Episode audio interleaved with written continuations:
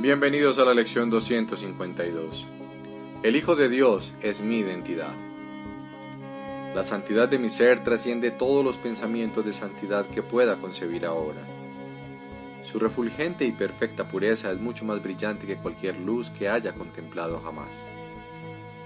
Su amor es ilimitado, y su intensidad es tal que abarca dentro de sí todas las cosas en la calma de una queda certeza. Su fortaleza no procede de los ardientes impulsos que hacen girar al mundo, sino del ilimitado amor de Dios mismo.